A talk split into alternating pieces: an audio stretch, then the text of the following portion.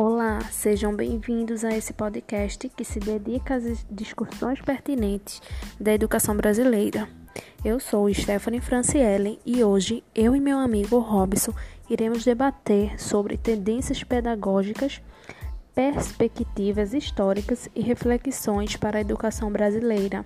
E não há docência sem discência, estabelecendo relação com o ensino de ciência crítica e transformadora.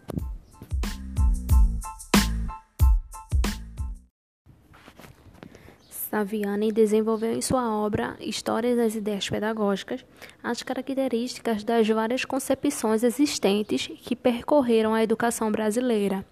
Suas metodologias e teóricos destaca a contribuição dessas no desenvolvimento do processo de ensino e aprendizagem, da relação entre o professor e o aluno, e também o reflexo na prática docente, iniciando pela pedagogia tradicionalista na vertente religiosa e é nítido como cada tendência explorada são moldadas por elementos sociopolíticos e como moldam a escola, né? Ou seja, a escola ela se adapta, se encaixa àquela concepção. Derivando né, do contexto em que está inserida e levando em consideração a influência que causa nas práticas docentes exercidas na escola, essas tendências pedagógicas podem manifestar-se preenchendo uma deficiência, entre aspas, né? podemos colocar essa deficiência entre aspas, deixada em outras correntes, mas sem descartá-las. Na verdade, as completando. Assim como aconteceu né, com as teorias mais contemporâneas de Piaget e Vygotsky, que fizeram com a teoria mais arcaica de Skinner. E podem vir para atender ideias elitistas ou da classe trabalhadora.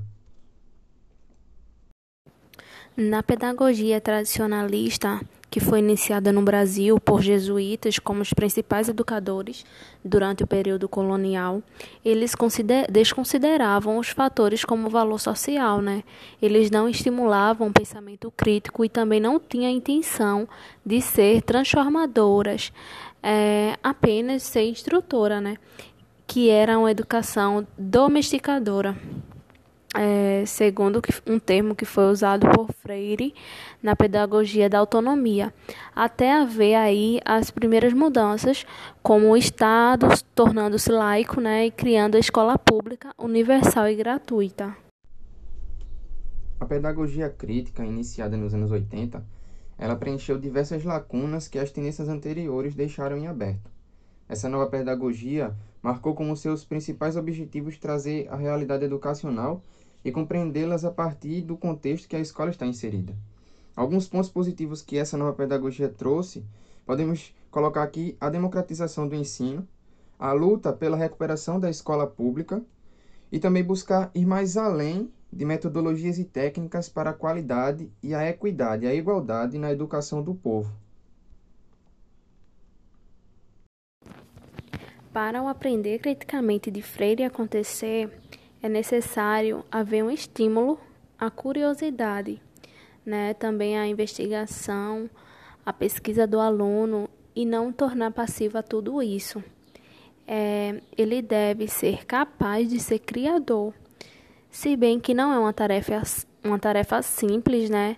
Para um professor ele conseguir convergir essas relações de ensino e aprendizagem é, sobre a teoria e prática, ensino e pesquisa, escola e sociedade, como também finalidades e objetivos, mas é necessário para haver uma totalidade de processo de ensino.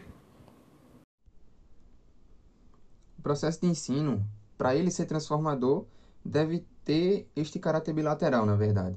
Diferente das concepções de conhecimento que se tinha antes com a prática pedagógica tecnicista que antecedeu a prática crítica, onde tínhamos uma educação reprodutivista, mecânica, que era semelhante a um trabalho fabril, justamente com o principal objetivo de inserir o indivíduo no mercado de trabalho, e não com o objetivo de formar, de ser transformador e crítico na sociedade, formar o, indivíduo para ser transformador e crítico na sociedade.